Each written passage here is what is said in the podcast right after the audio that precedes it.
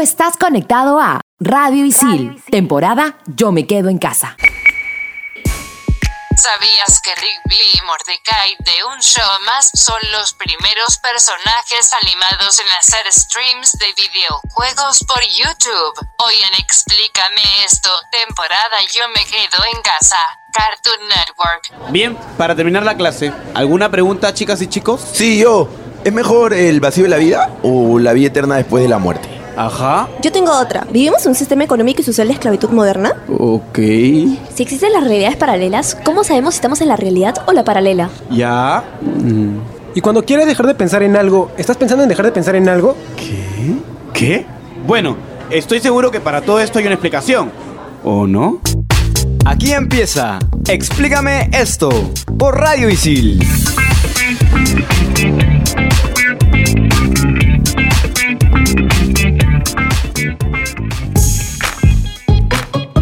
Bienvenidos, explícame esto, temporada Yo me quedo en casa por Radio Isil. Quien les habla es Andrea y me encuentro conectada con Carmen Pagus y por supuesto con Isabel. Por fin se callan para poder contar mi verdad. Azúcar, flores y muchos colores. Estos fueron los ingredientes elegidos para crear a la locutora perfecta, pero su creador Carlos agregó accidentalmente otro ingrediente a la fórmula, la sustancia X, y así nació la Queen de las La mami de las mames. Isabel, tu chica superpoderosa favorita. Bueno, sigan hablando locutores de segunda mano y no aburran a mi público, por favor. Al comienzo me estabas cayendo bien, pero ahora de nuevo no me caes. Hola chicos, ¿cómo están? Hola Andreita, ¿qué tal? ¿Qué tal a todos? ¿Cómo están en sus casas? Isabel, ay, ya, no te voy a decir nada, Isabel. Tú sigue alucinando que eres lo máximo nomás. Mucho texto, ¿ah? Me aburrí cuando habló. ¿Cómo están, chicas? ¿Les gustó el sabían qué? Yo había visto los videos de Rigby y Mordecai y me pareció súper chévere porque a mí me gustan los personajes. He visto el regular show.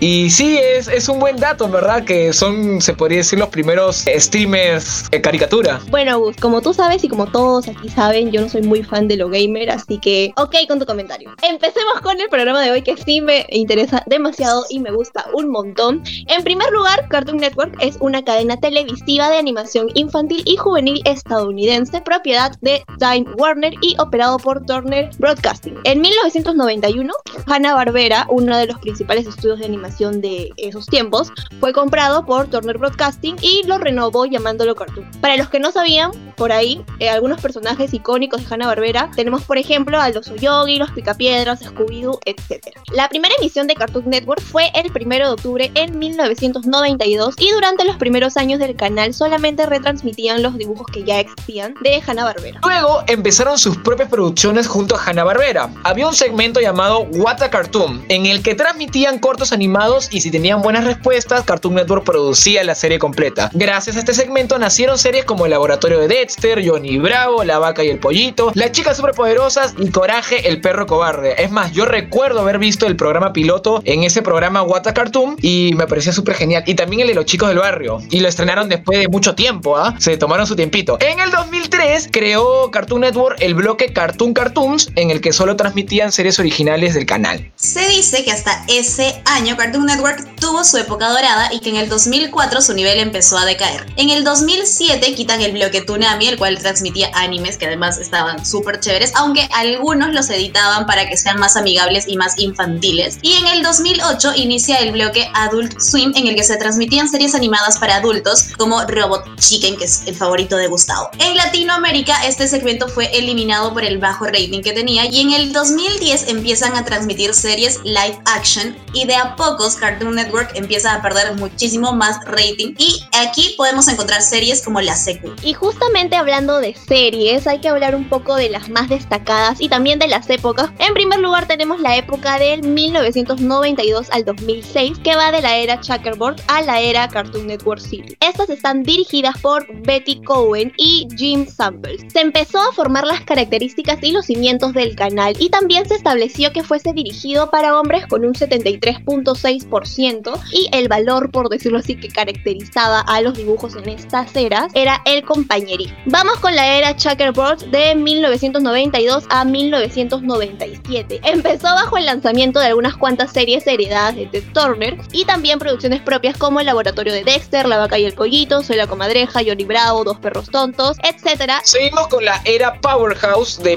1997 al 2004. Esta era marcaría una guía de estilo para las siguientes producciones. Se estrenarían títulos como Las chicas superpoderosas, Coraje el perro cobarde, Samurai Jack, Ed, Ed y Eddie o Las sombrías aventuras de Billy Mandy. También en la era City, que es la que sigue, que es de 2004-2006, se buscó remarcar la presencia femenina y se logró con series como Hi Hi Puffy Amiyumi, Betty Atómica y la vida y obra de Juniper Lee. Hablando de Billy Mandy, dicen que esta fue la serie precursora, por así decirlo, para el nuevo Cartoon Network, que vino años después con series más sombrías, con un humor más negro probablemente, como Hora de Aventura y El maravilloso mundo de Gumball y todas esas series. Bueno, cambiemos de época y vamos a la época del 2006 al 2010, que es de la era Yes a la era Nuts. Comenzó con Jim Samples en la dirección, aunque solamente por un año, ya que en el 2007 Stuart Snyder ocupó este cargo. La era Yes, que es del 2006 al 2007, se caracteriza por los estrenos de El Niño Ardilla y Clase de 3000. En esta era se terminaron algunas series estrenadas por la City Era y esta es una de las eras más cortas ya que sus series no tuvieron una buena acogida en audiencia y fueron canceladas. Sigue la Fall Era, que es del 2007 al 2008 y de igual eh, duración de la anterior, ¿no? Pues duró solo un año y se estrenaron sucesivamente las series de las maravillosas aventuras de Flapjack, Chowder y George de la Jungla y bueno, lamentablemente no llegaron a ser muy populares. Pero por otro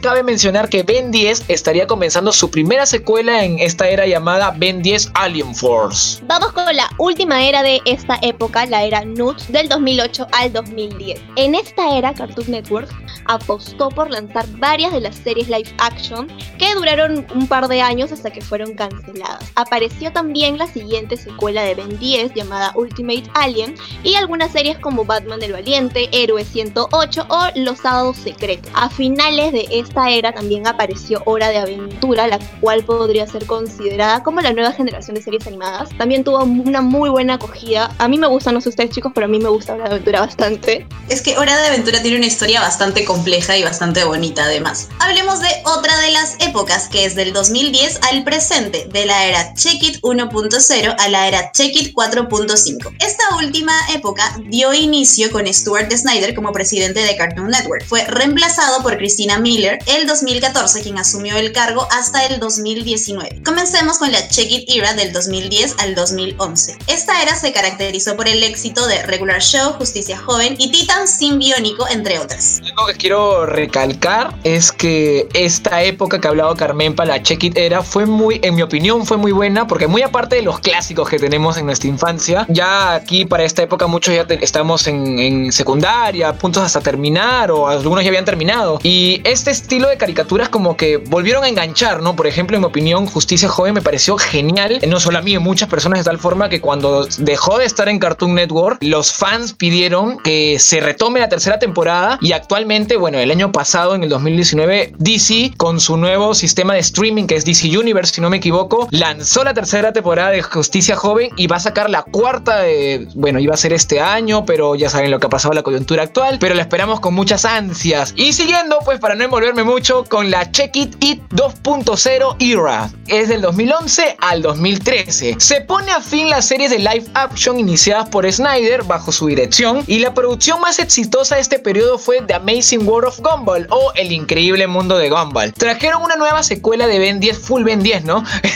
Esta era Ben 10 Omniverse y Secret Mountain for Awesome. Dije Full Ben 10, pero por ahí estamos hablando en producción antes de grabar el programa que supuestamente en Latinoamérica tuvo más éxito Ben 10, porque en Estados Unidos fue como que un poquito más tela y por eso que aquí para Latinoamérica le llegó Full Ben 10 hasta por gusto. Seguimos con el Check It 3.0 era, que era del 2013 al 2015 y se ha considerado una de las mejores de contenido. Bueno, yo opino que fue la que hablé hace un rato, pero bueno, es solo mi opinión, ya que muchas de las series emitidas en este periodo de tiempo continúan estando en emisión. Por ejemplo, Steven Universe, Clarence, Uncle Grandpa, que bueno, aquí le dicen tío Grandpa, o The Tom and Jerry Show. A mí me gustó ese porque yo soy fan de Tom y y entre otras. Siguiendo con todos los check de esta era, hablemos del Check It 4.0 era, que es del 2015 al 2016. Se estrena la primera serie de plataforma digital llamada Magia Espadas. Otras series estrenadas son Escandalosos y Scooby-Doo con un estilo de animación más actualizada. Y además estrenó también DC Superhero Girls. Check It It 4.5 Ibra. Comenzó con el reboot de las chicas superpoderosas y el avance de Ben 10.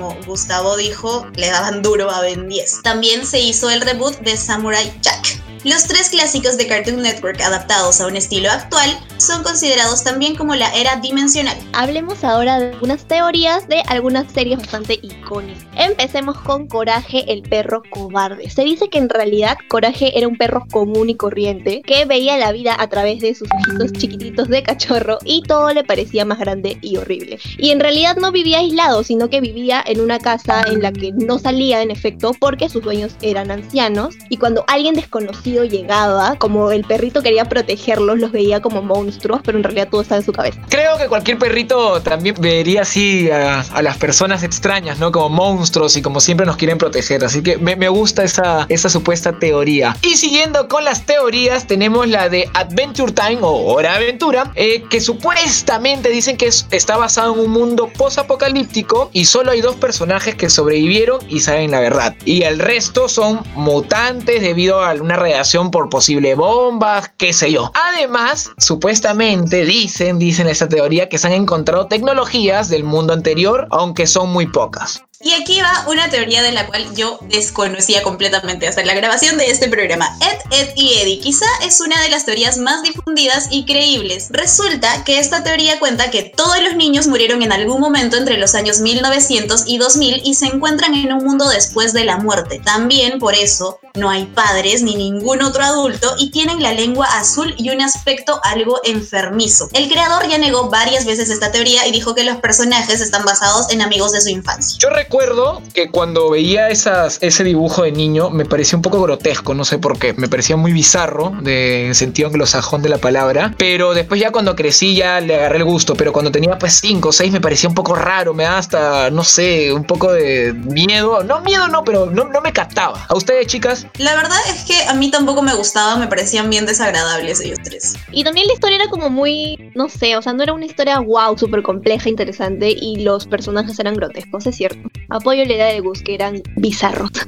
bueno, hay que darle un pequeño descanso como siempre. Como siempre ya toca un relajito. Y nos toca pues nuestro queridísimo bestseller con nuestra querida Anastasia que ya está con nosotros. ¿Cómo estás? Hola Gustavo, ¿cómo estás? Hoy día vamos a hablar del seller llamado Scooby-Dooby-Doo Apocalypse. Esta es una historieta de DC Comics. En su primer volumen salió en 2018 y muestra a los miembros de Misterio a la Orden de una forma más real y en peligros reales, ya que los monstruos son de verdad y a cada segundo ponen en peligro su vida. Los hermanos de Vilma provocaron el apocalipsis mundial y ella busca a los chicos que no se conocen para pedirles ayuda. Desde hace varios años DC viene reinventando a los personajes de Hanna-Barbera como los Picapiedra, Johnny Quest y por supuesto Scooby-Dooby-Doo. Bienvenido super híbrido hoy día. Me voy, adiós. Renovada, híbrida totalmente. Eh, no sé, he escuchado voces en mi cabeza. Creo que voy a ir a un doctor, algo, no sé, estoy mal. Carmen, ¿tú qué opinas? Oye, estoy que me muero. Yo también me he quedado en silencio con la boca abierta. Anastasia, ¿todo bien en casita? Creo que mucho, mucho cómic ha estado leyendo la muchacha. Mira, no la vuelvas a traer. Que, que regrese a la normalidad para la próxima semana, el próximo programa, cuando quiera. Pero ya, ahorita, ¿saben qué? Sí necesito un descanso de verdad. Regresamos en Explícame esto temporada. Yo me quedo en casa por Radio Isil. Ay, qué miedo.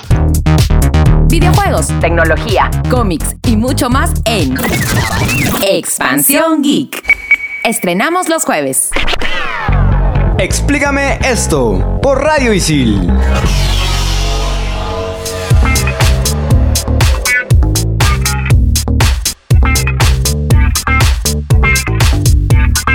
Hablando de Cartoon Network y una de las frases que nos ha dejado asombrados es de Clarence. Si no quieres perder todas las cosas buenas, tienes que levantarte antes de que el sol salga. Clarence, como siempre, marcando la pauta de mi vida. Isabel, hace un tiempito que no te escucho, ¿todo bien? Toda protagonista necesita una némesis y para la anécdota del programa tenemos a la mía. Andrea, habla mamita. A ver qué cosita te ha pasado que has insistido tanto para que te deje hablar. Oye, Isabel, qué desubicada eres. Mi historia es tan buena que ellos me dijeron, tú eres fijo la anécdota. Yo ni siquiera tuve que decir, puedo decir la anécdota porque solo conté eso y me dijeron, tú de todas maneras vas a hacer la anécdota en ese programa. Pero ¿qué pasó, André? Cuéntanos.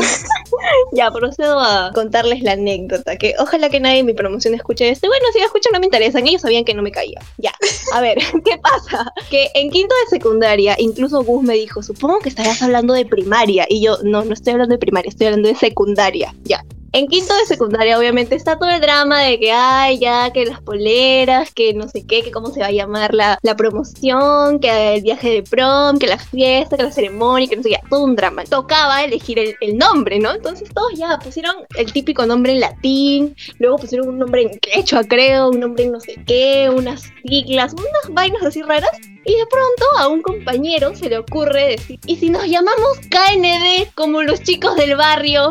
Obviamente, yo me quedé como, no puedo decir la palabra, pero dije, ¿es, ¿es en serio? O sea, ¿me estás hablando en serio? De verdad, yo pensé que mi salón era muy sensato y iba a decir, no, ¿cómo nos vamos a llamar así? Qué cringe. La mitad del salón, no, más, más de la mitad del salón, de 45 personas, unas 35 dijeron, ya, queda de todas maneras KND. ¡Qué gran nombre! Y yo me quería matar porque a mí me pareció un nombre ridículo en primer lugar, porque ¿cómo nos vamos a llamar así por un dibujo animado? Ay, hasta ahorita me da cringe. Y todos paraban con sus poleras que eran negras y de KND gigante del tamaño de mi cara, o sea, ¿te imaginas? Obviamente yo no compré esa polera porque dije, qué horror, yo no me pienso poner eso. Super hate, pero bueno, ya, esa fue la historia. Ya, ya lo hemos hablado, ¿ya? Pero quiero decir que hubiera sido pasable si de repente, pues, los chicos del barrio en esa época era su boom, ¿no? Pero ¿qué? ¿Habrá sido hace cuánto? ¿Hace cuatro o tres años, Andrea? Tres años, tres años. Tres años, o sea, lo- los chicos del barrio estaban más muertos que no sé qué, o sea, ya ni... Hay, hay gente que ni, ni, ni sabe que estamos hablando, ¿qué, que dirán que es los chicos del barrio? Ni se van a reír con la anécdota. ¿Cómo se le ocurrió a tu promo ponerle KND? Es como que se me ocurra a mi promo ponerle perro coraje, no sé, pero no, no va.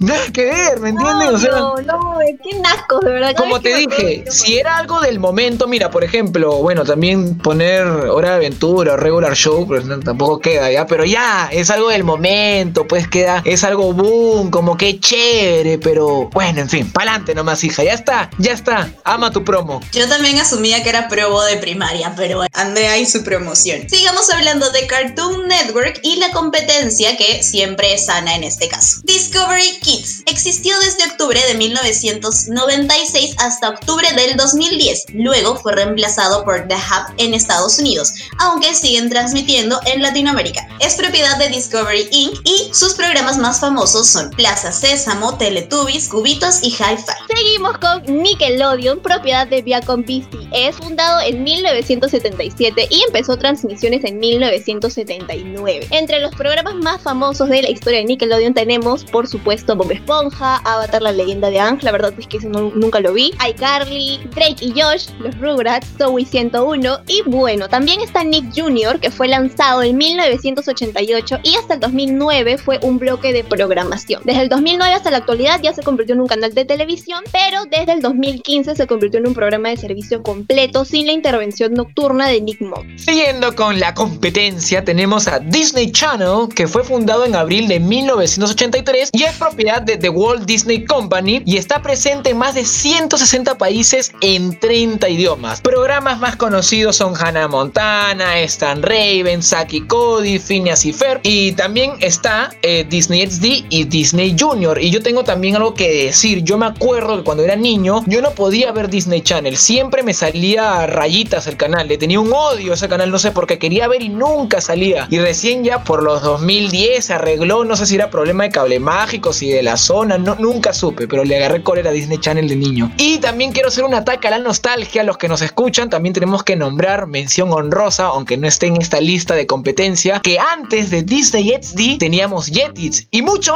antes, ya para los viejitos como yo, bueno, viejitos no, pero ya ahí los, los de 25 para arriba, teníamos eh, Fox Kids y ahí mucho Power Ranger, ya, ya saben, no Shaman King, es nostalgia pura, nostalgia pura. Purita nostalgia.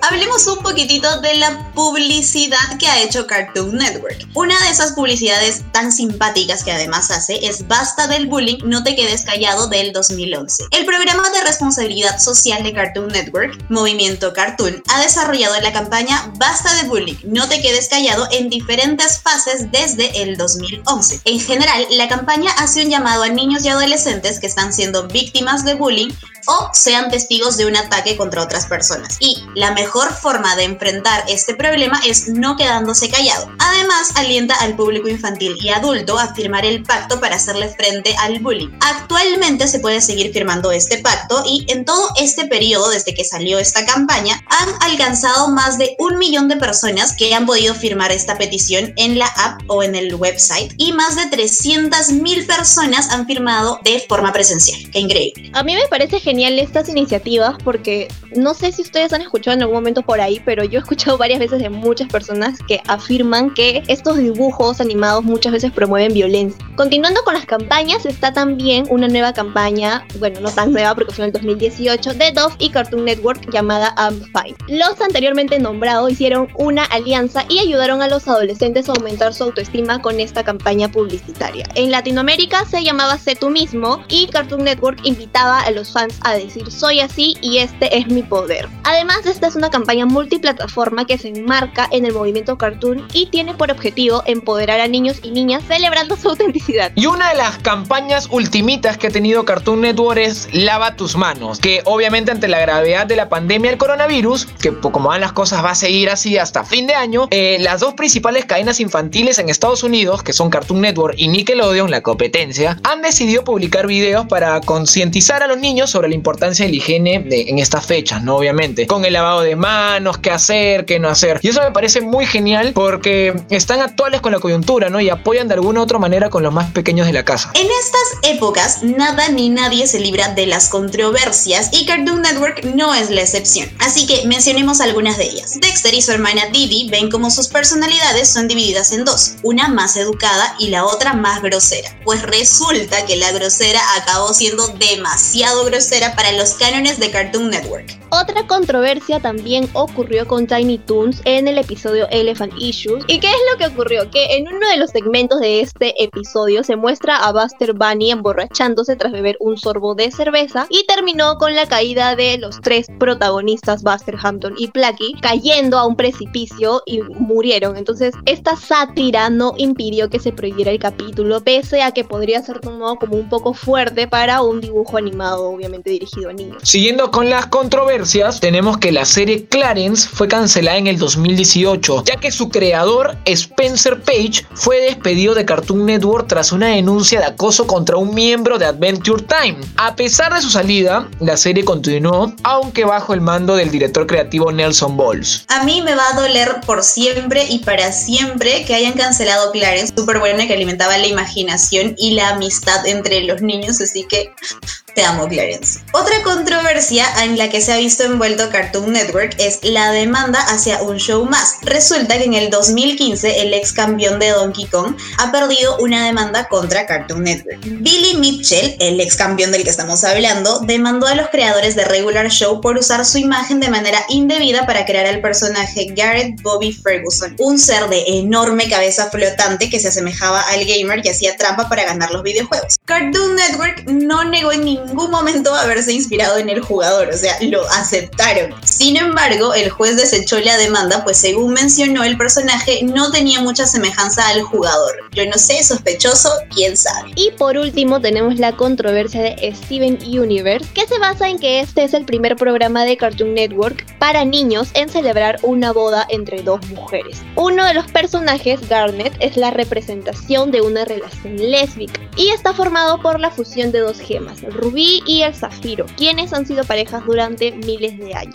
En ningún momento se buscó disfrazar el amor entre ellas, sino que fue totalmente explícito y a mí me parece que fue una gran iniciativa de Cartoon Network. Ahora parece que Isabel tiene algo que decirnos. todos mis fans de la comunidad y si quieren saber cómo actúa Cartoon Network frente a la pandemia, pueden responderles. Yo tengo que ir a tomar un descanso de tanto autógrafo que estoy firmando. Anda a descansar nomás, ya te vamos a desconectar porque ya hemos hablado que Cartoon Network ha tenido reacción ante la coyuntura y me vienes preguntando esto. Bueno, pues ya pronto ya te vamos a desenchufar, tranquila nomás. Pero mira, ¿sabes qué? Te voy a hablar un poquito más de lo que pasó con Cartoon Network y la pandemia. Aparte también tuvieron la campaña TN Estamos Aquí o Cartoon Network Estamos Aquí. El proyecto multiplataforma reúne ideas para divertirse y cuidarse durante la estadía en casa. Eh, para mantenerse seguros, lanzaron divertidos comerciales con mensajes de seguridad. Para mantenerse creativos, presentan videos de do it yourself para aprender a dibujar sus mejores personajes. Y para mantener activo a la gentita, a los niñitos que ahí en casa te revientan todo, sus divertidos personajes lanzan videos de actividades físicas para en casa, para que se cansen y ya se vayan a dormir en una. Además, las familias podrán acceder a juegos gratis y los programas streaming, por ejemplo, lo que comentamos en el Sabías qué. Y para mantenerse conectados con los amigos también a la distancia, también tenían divertidos recursos como los Cartoon Network stickers, que supongo que serán pues para WhatsApp y otras ah, aplicaciones de chat. Y bueno, añaden un toque adorable, ¿no? Con tus personajes favoritos para que la gente se divierta un poquito y podamos superar juntos este problema mundial. A mí me parece súper interesante el hecho de que te enseñen a dibujar a sus personajes más simpáticos. No me sale ninguno, pero ahí por lo menos tengo algo que hacer en mi tiempo libre. Otra propuesta que ha tenido Cartoon Network es el viral de Escandalosos. En el programa Escandalosos, en el capítulo La burbuja, Panda se refugia dentro de una burbuja luego de sufrir una fobia hacia los gérmenes. El capítulo inicia con los tres personajes en el cine viendo una película de terror titulada Gérmenes, lo que desencadena esta fobia. Un fragmento del capítulo fue retuiteado más de 50.000 veces interpretándose como un claro ejemplo del contagio y la importancia del aislamiento. Mis amigos ositos escandalosos siempre marcando diferencia. Yo también amo los ositos Carmenpa, pero ya para terminar está el cierre de su hotel. Yo no sé si ustedes sabían, yo la verdad no sabía, pero el 10 de enero del 2020 Cartoon Network lanzó su primer hotel ubicado en Pensilvania junto a la cadena Palace Entertainment. Y bueno, dio la noticia del cierre mediante una carta en tweet el 17 de marzo anunciando el cierre del hotel luego de haber realizado diferentes protocolos para sus huéspedes y colaboradores. Yo no tenía ni la más mínima idea de que Cartoon Network tenía un hotel. Qué pena. Yo menos. Y estoy interesada en saber qué tan bonito era ese hotel. Que me voy a poner a googlear. Y mientras yo me voy a googlear, ya regresamos en el siguiente bloque con el top 5 aquí en Explícame esto temporada Yo me quedo en casa por Radio Isil. Explícame esto por Radio Isil.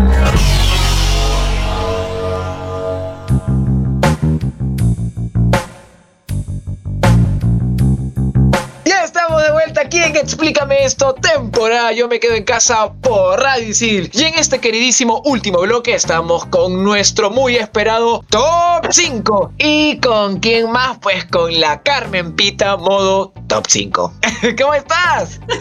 Top 5 chicos y el top 5 del programa es excusas de adultos para no dejarte ver dibujos. ¿Listos?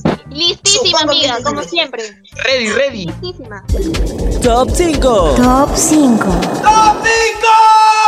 Top 5 es del diablo. En la época de los 2000 hubo una tendencia. Todo era del diablo, desde canciones como el Cereje hasta artistas como Juan Gabriel. Básicamente, si algo era exitoso, era del diablo. Porque obviamente la misión de este ser maligno era chuparse nuestras almas y corazones de niños a través de los dibujos. Y yo en verdad lo entiendo, porque ¿cómo es posible que siete esferas te concedan cualquier tipo de deseo? O, o peor aún, que un niño con colita se transforme en un mono gigante y aterrador listo para partir cerros. Es que estas cosas solamente pueden ser del diablo. Por favor, póngame la misa ahorita porque así no se puede, en verdad. Ah, me has traído malos recuerdos. Te lo juro que yo de niño, por lo menos por parte de mi mamá y de mi abuela paterna, me tenían ah, su podrido porque cualquier cosa era satánico o el diablo se iba a invocar a las 12 de la noche. Hasta me acuerdo que en Yu-Gi-Oh, que no es de Cartoon Network, perdóneme, perdóneme, es de la competencia Nickelodeon, pero con Yu-Gi-Oh, ah, su mi mamá una vez me hizo un escándalo, me, me rompió mis cartas. Menos mal que eran las copias y cuando tuve las original, las tuve que guardar bajo mi cama porque si no se perdían 50 soles a la nada. Ay, Dios mío, voy a llorar. ¿Verdad que sí? Es que estaba muy de moda. Top 4. ¿Qué